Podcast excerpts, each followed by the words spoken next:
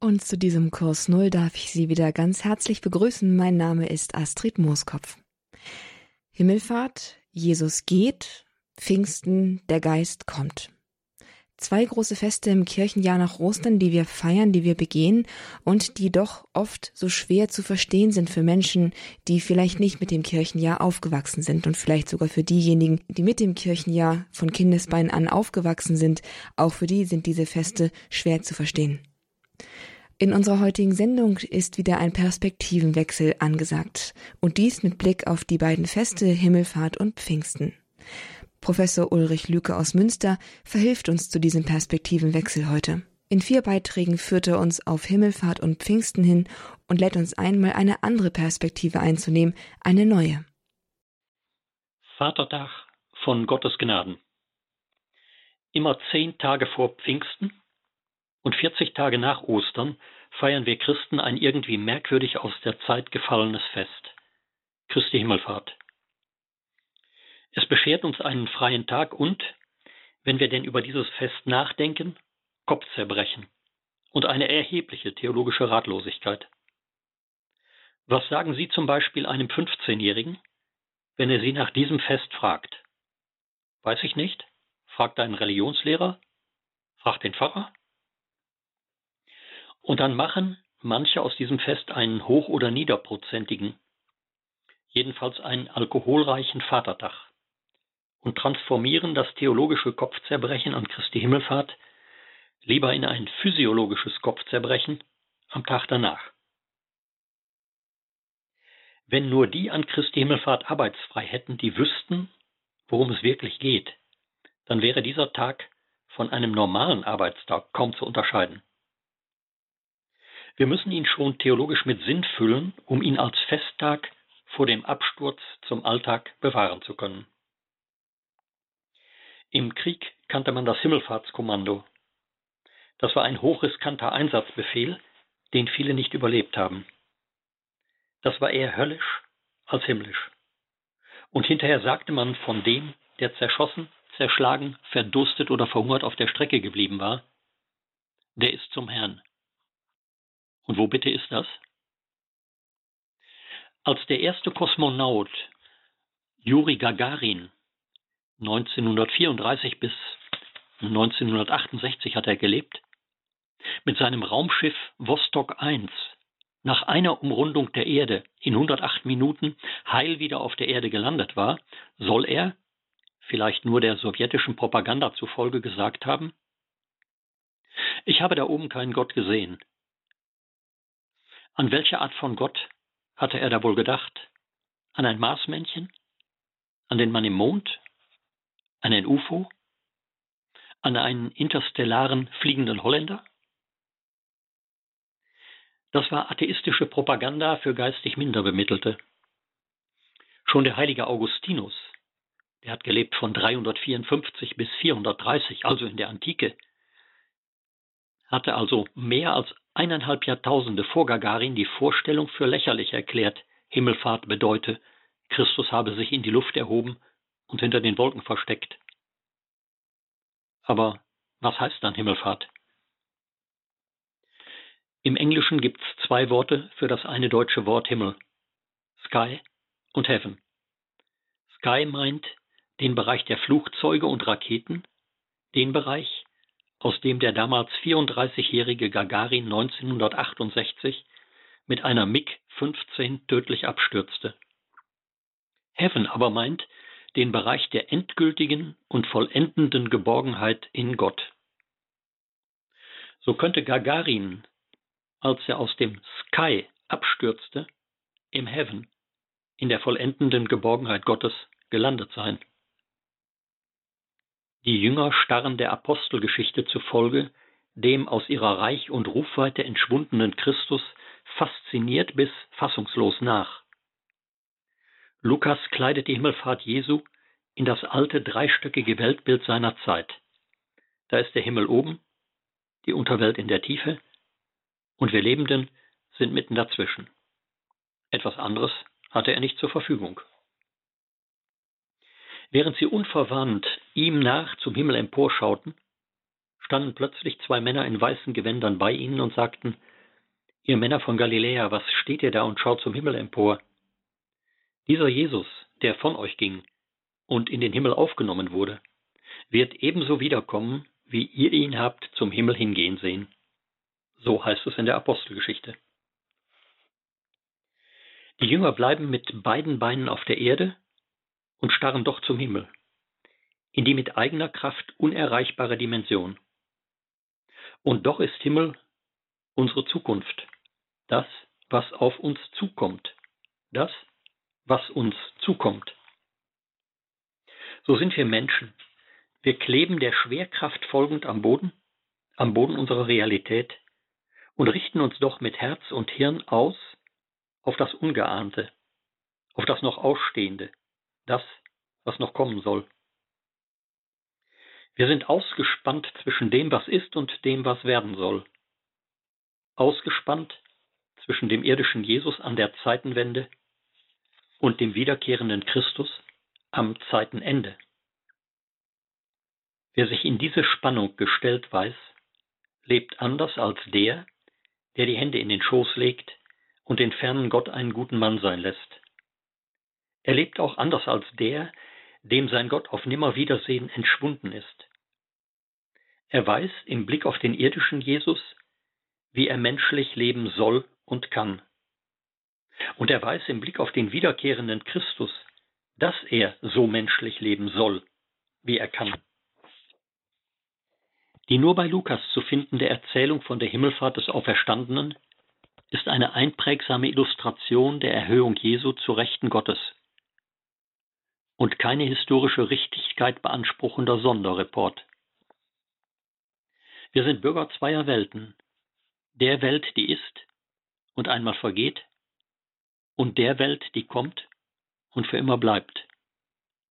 Von hier nach da ist Christus uns nur vorausgegangen. Und wir sind und bleiben nicht rast- und ruhelose Streuner zwischen den Welten, sondern haben ein Bleibe- und Heimatrecht bei ihm.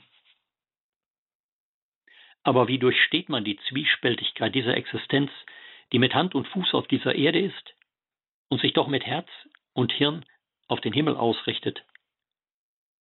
Die Lesung aus der Apostelgeschichte und der letzte Vers aus dem Evangelium nach Matthäus geben uns da einen Hinweis und eine Ermutigung. Ihr werdet die Kraft des Heiligen Geistes empfangen, der auf euch herabkommen wird. Und ihr werdet meine Zeugen sein in Jerusalem und in ganz Judäa und Samarien und bis an die Grenzen der Erde. So heißt es in der Apostelgeschichte. Mit diesem Geist Jesu Christi sollen und können wir um Gottes Willen den Aufbruch wagen ins Weite und Grenzenlose. Und für diesen Aufbruch sagt uns der erhöhte Herr mit den letzten Worten des Matthäus-Evangeliums zu: Seid gewiss, ich bin bei euch alle Tage bis zum Ende der Welt. Wer in dieser Gewissheit der Nähe Jesu Christi lebt und wirkt, für den ist nicht einmal im Sterben Matthäus am letzten.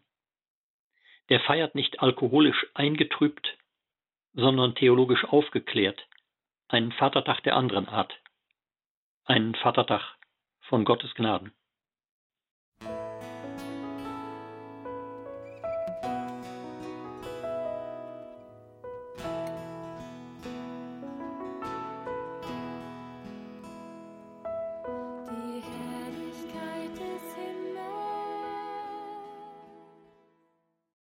Sie haben eingeschaltet bei Radio Horeb im Kurs Null und heute sind die Themen Himmelfahrt und Pfingsten. In unserer Sendereihe Perspektivenwechsel präsentiert uns Professor Ulrich Lüke aus Münster wieder vier Impulse, vier Beiträge, in denen er uns die Möglichkeit bietet, eine neue Perspektive auf diese beiden großen Feste im Kirchenjahr einzunehmen. Es folgt jetzt der zweite Perspektivenwechsel mit Professor Ulrich Lücke aus Münster. Christi Himmelfahrt, was macht man mit einem solchen Fest? Ist das religiös ernst zu nehmen und wenn ja, wie? Oder soll man es, wie schon gesagt, besser alkoholisch einnebeln, wenn nicht gar ins Vatertagskoma versetzen? Zunächst die Geschichte von Christi Himmelfahrt ist keine antike Astronautenfantasie, keine biblische Adaptation des altgriechischen Daedalus und Ikarus-Mythos und auch kein Ammenmärchen, wie Petersens, Peter, noch einmal den ganzen Satz. Die Geschichte von Christi Himmelfahrt ist keine antike Astronautenfantasie, keine biblische Adaptation der altgriechischen Daedalus und Ikarus-Legende und auch kein Ammenmärchen wie Peterchens Mondfahrt. Nur Lukas berichtet in seinem Evangelium ganz am Schluss und in der Apostelgeschichte ganz am Anfang von diesem singulären Ereignis, das doch ganz anders hätte Furore machen müssen, wenn da einer unter Missachtung der Schwerkraft ins Weltall entschwunden wäre. Auch die modernste Flugsicherung von heute hätte bei dem Ereignis damals kein UFO entdeckt.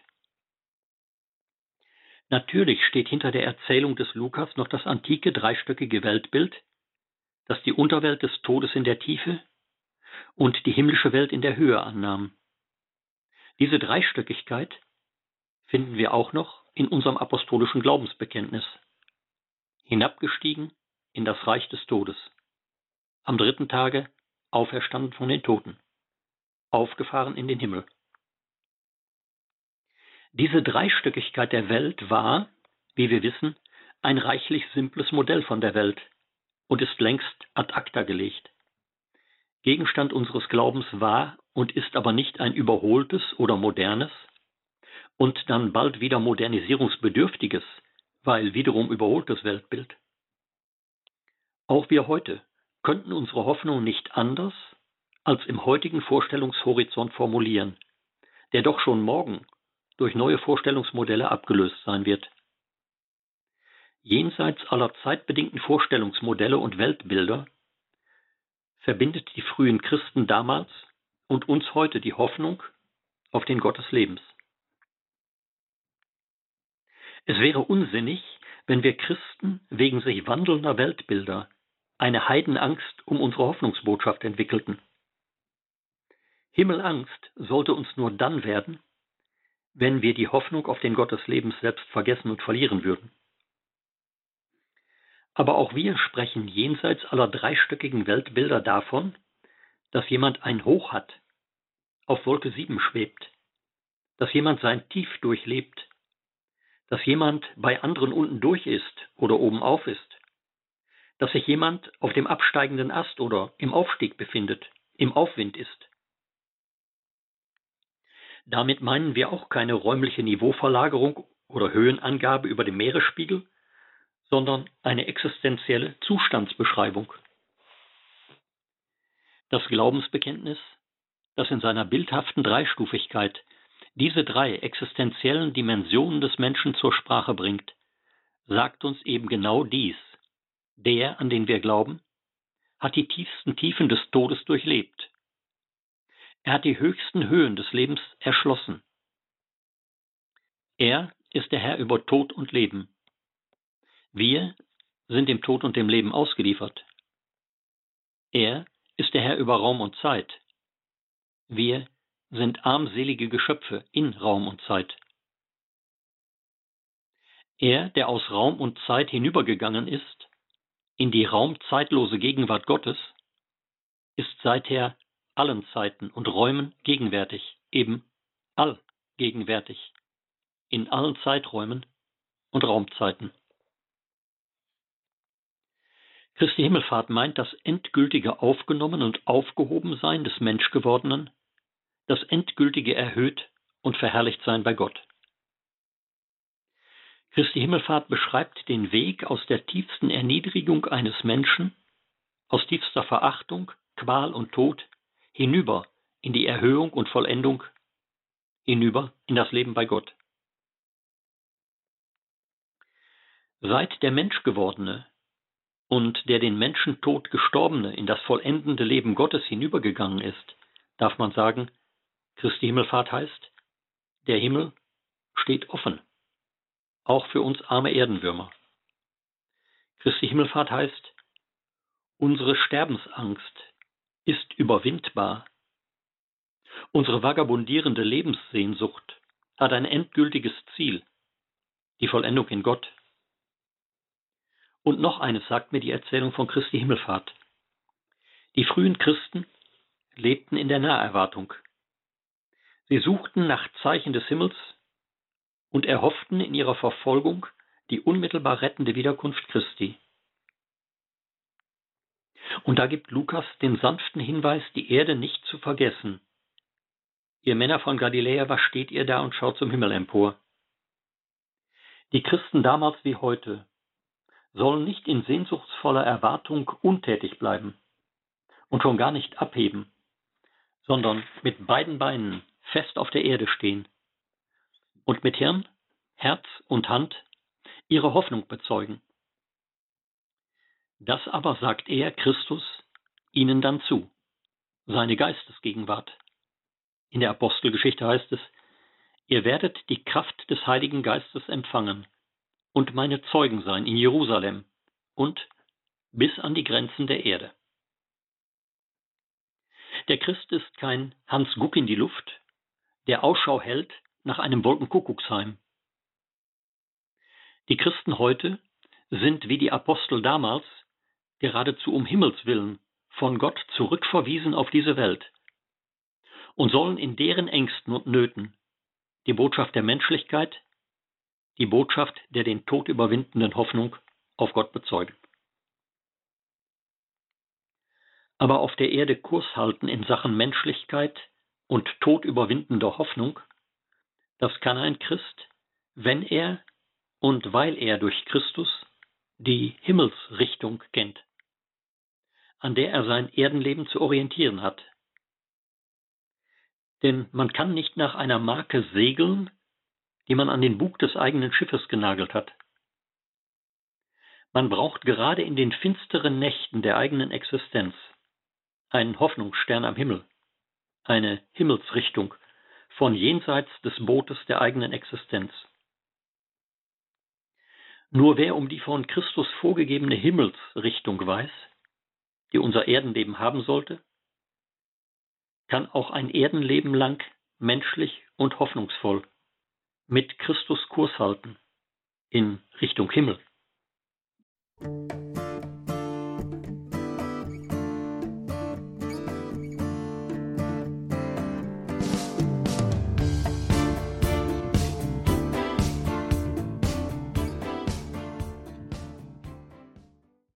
Himmelfahrt und Pfingsten. Das sind die Themen in unserem heutigen Kurs Null hier bei Radio Horeb. Dazu begrüße ich Sie ganz herzlich. Mein Name ist Astrid Mooskopf und zu Gast ist in dieser Sendung Professor Ulrich Lüke aus Münster. In zwei Impulsen hat er uns bereits das Fest Himmelfahrt ein wenig näher gebracht, uns eine neue Perspektive darauf vermittelt. Es folgen jetzt Impulse zu Pfingsten. Das wahre Bekennen oder das wahre Bekennen? Was ist das, Geist? Was meinen wir, wenn wir sagen, der Philosoph war geistvoll, die Rede des Präsidenten war geistlos, die Journalistin war geistreich, der Schüler war geistesabwesend, der Polizist war geistesgegenwärtig, der Lehrer ist ein Kleingeist, das Orchester spielte begeisternd. Wer oder was ist der Geist in all diesen Begriffen, die ihn im Namen führen.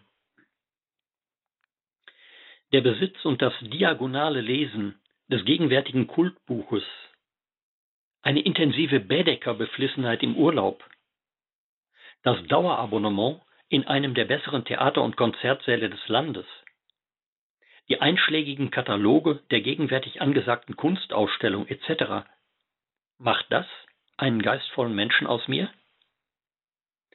Oder sind das alles nur die Accessoires, mit denen der Kleingeist kämpft, um seine äußere Erkennbarkeit und seine Zurechenbarkeit zur großen Welt des Geistes? Der französische Moralist Joseph Joubert 1754 bis 1824 hat er gelebt, sagte mal, Werke des Geistes werden mit Schmerzen empfangen und mit Entzücken geboren. Bei den Werken des Leibes ist es eher umgekehrt.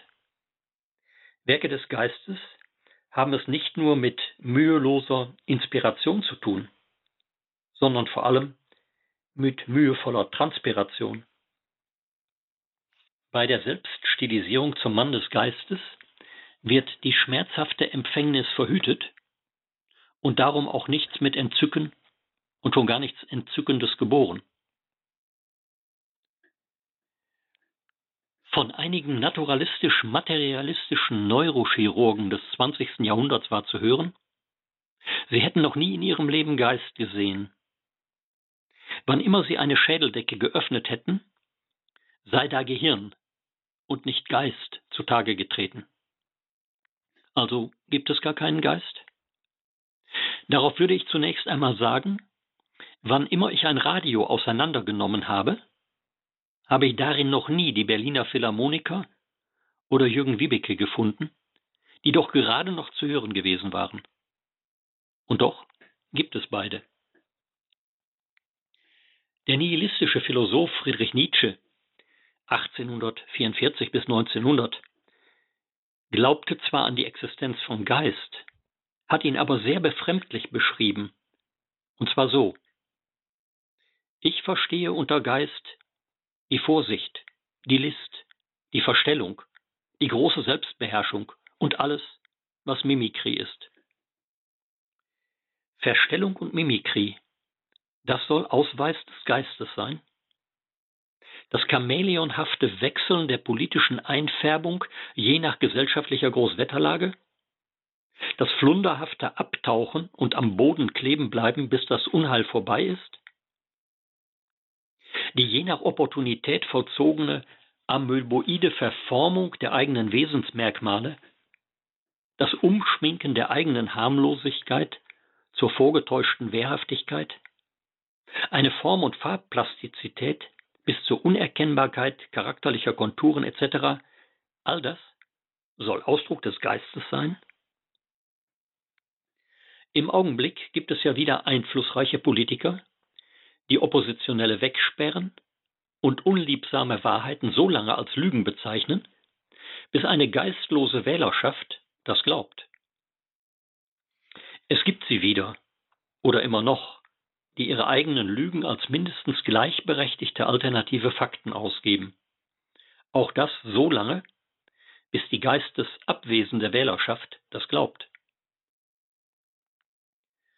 Als Student hatte ich einmal eine Hauptseminararbeit zu verfassen über das Thema das Verhältnis der Studenten und Akademiker zum Nationalsozialismus. Das Ergebnis war niederschmetternd. Da wurden Rechtsbeugungen und schwere Verbrechen der Machthaber von der geistigen Elite unseres Landes so lange hin und her differenziert, bis allenfalls noch minder schwere Regelverstöße in tolerablem Umfang und die eigene Nichtzuständigkeit erwiesen waren. Man kann, das wurde mir dabei klar, geistige Fähigkeiten nutzen, um Nebelkerzen zu werfen, statt anderen ein Licht aufgehen zu lassen. Gewiss, die selbst gefundene Wahrheit erfordert zunächst Demut, sich von anderen überprüfen, korrigieren oder ergänzen zu lassen. Wenn das geschehen ist, dann aber gilt dies. Zum Geist gehört nicht nur das Erkennen des Wahren, sondern auch das Bekennen des Wahren. Nicht nur das Sehen der Wahrheit, sondern auch das Stehen zur Wahrheit. Auch wenn andere dann lautstark von politischen, militärischen oder wirtschaftlichen Interessen gesteuert Fake News brüllen, und für jede Sachlage alternative Fakten parat haben. Gerade dann. Die Wahrheit erfordert bei ihrer Entdeckung unser begriffsscharfes Sehvermögen. Sie erfordert bei ihrer Suche unser geduldiges Gehvermögen und bei ihrer Verteidigung unser aufrechtes Stehvermögen. Wenn nun ein kämpferischer Materialist sagt, nur das Materielle ist das Wirkliche. So ist auch diese Aussage im Kern nichts Materielles, sondern ein Ausdruck des Geistes, trotz aller dabei produzierten Schallwellen. Man könnte ihm mit dem Philosophen Georg Wilhelm Friedrich Hegel entgegenhalten, das Geistige allein ist das Wirkliche. Oder mit dem amerikanischen Philosophen Ralph Waldo Emerson, ein Mann des 19. Jahrhunderts. Die Welt ist materialisierter Geist. Oder mit dem Theologen Karl Rahner, ein Mann des 20. Jahrhunderts. Materie ist geronnener Geist. Materie ist gefrorener Geist. Wir haben keine Materie ohne den darin abgrundtief oder himmelhoch investierten Geist. Nur erfassen wir ihn zu selten. Das Materielle ist das notwendige Trägermedium des in ihm realisierten Geistigen. Jedes materielle Etwas, sei es winzig wie ein Wasserstoffatom, komplex wie ein Gehirn oder von umfassender Größe wie der Kosmos selbst, ist derartig informational aufgeladen, dass man mit der Forschung daran ein ganzes geistvolles Forscherleben verbringen kann. Und diese Wahrheit zu suchen und zu finden, erfordert ein scharfes Sehvermögen und ein geduldiges Gehvermögen. Und bei dieser Wahrheit zu bleiben, erfordert ein aufrechtes Stehvermögen. All das vermittelt uns Gottes Geistesgegenwart, die wir an Pfingsten feiern. Und mit ihr können wir dann auch erfahren, was die jüdische Philosophin und katholische Ordensfrau Edith Stein gedacht und gesagt und gelebt hat, bis zur Vergasung in Auschwitz. Wer die Wahrheit sucht, sucht Gott, ob es ihm klar ist oder nicht.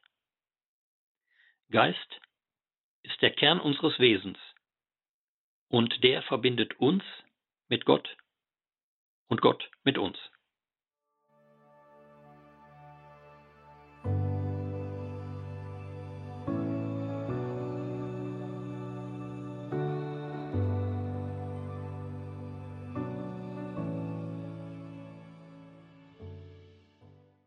Im heutigen Kurs Null hier bei Radio Horeb sind wir den Festen Himmelfahrt und Pfingsten auf der Spur gewesen und sind es noch. Jetzt in einem letzten Beitrag mit unserem Sendungsgast Professor Ulrich Lüke aus Münster lassen wir uns die Herabkunft des Heiligen Geistes, das Pfingstfest, deutschen. Das A und O. Der Geist. Kurz vor dem Ende der geistlosen und geistvergessenen Nazizeit im Jahre 1943 also vor fast 80 Jahren, verfasste Rudolf Hagelstange sein Gedichtbändchen Es spannt sich der Bogen. Und darin findet sich das folgende Gedicht. Im Anfang war der Geist. Im Anfang war der Geist, und seine Flamme erfasste alles, was nicht seinesgleichen war. Vor seiner Glut entsprang das Reis dem Stamme, Gebirge brachen auf aus totem Schlamme, und Flüsse strömten wild und wunderbar. Sein Atem ging und wärmte die Planeten, und kreisend fuhr sein Schwung in ihre Schar, und jagte sie nach ersten steten Gesetze, und die Stürme wehten und teilten Land und Wasser, das da war. Es schuf der Geist und seine Sendung war Liebe, und sein Wille Licht. Sein Sinn war Demut und sein Maß Verschwendung. Sein Weg war Wahrheit und sein Ziel Vollendung. Unsterblichkeit sein Angesicht. Es kam der Mensch und seines Herzens Sehnen war, diesem Geiste gleich zu sein. Wohl büßt er solchen Drang mit tausend Tränen, und stündlich fließen sie noch denen, die solchem Ziele ihren Odem leihen. Doch keiner, dem das Haar dabei ergraute, war dieser Unrast eine Stunde Gram. Kein Junger, der in diesen Spiegel schaute, und keiner, der an diesem Hause baute, der nicht die Hoffnung mit ins Schweigen nahm. Die Hoffnung, dass der irdischen Bedrängnis ein großer Wille Ziel und Stunde weist, und dass das bitterste Verhängnis sich kehrt zu göttlicher Empfängnis. Am Ende aber steht der Geist. Im Anfang schuf Gott Himmel und Erde, und der Geist Gottes schwebte über dem Wasser. So heißt es in den ersten Versen der Genesis. So beginnt auch damit das Alte Testament. Im Anfang war das Wort und das Wort war bei Gott und das Wort war Gott. So beginnt das Johannesevangelium. Die Heilige Schrift des Alten wie des Neuen Testaments setzt den göttlichen Geist an den Anfang der Kosmos- und Weltgeschichte, an den Anfang der Heilsgeschichte. Gott ist im Alten Testament der alles initiierende und inspirierende Ursprung, aus dem sich evolutiv der Kosmos im Ganzen, unser Planet Erde, das Leben und der Mensch entwickeln. Ein geistiges Prinzip, nämlich das schöpferische Wort Gottes, ist nach dem Johannesevangelium nicht nur der Beginn der Weltgeschichte, sondern auch der Beginn der Heilsgeschichte. Die Materie ist nicht aus sich selbst, ist nicht das Einzige und Letzte, von dem alles herkommt und auf das alles hinausläuft. Sie entspringt in ihrer unglaublich intelligiblen Struktur einem geistigen Prinzip und bleibt darum für den Menschen eine lebenslängliche geistige Herausforderung. Im Blick auf die biblischen Texte könnte man dem Dichter Rudolf Hagelstange beipflichten. Im Anfang war der Geist. Den Anfang setzt der Geist, der göttliche Geist, der meinem Geist unendlich überlegen ist. Und der göttliche Geist hat doch zugleich das unscheinbare Saatkorn des Geistes in einen jeden Menschen gelegt. So ist der Mensch mit Geist begabt. Der Geist ist gewissermaßen die hoffnungsvolle Morgengabe, als zur Hoffnung anlassgebende Mitgift in alles, besonders in den Menschen hineingelegt. Wir können mit unserem beschränkten menschlichen Geist nachdenken, und zwar dem nachdenken, was der schrankenlose Geist Gottes vorgedacht hat. Wie in der Pfingstgeschichte beschreibt Hagelstange den Geist als Flamme. Im Anfang war der Geist und seine Flamme erfasste alles, was nicht seinesgleichen war. Er beschreibt ihn als den Leben und Naturgesetzlichkeit einhauchenden Atem. Sein Atem ging und wärmte die Planeten und kreisend fuhr sein Schwung in ihre Schar und jagte sie nach ersten steten Gesetzen.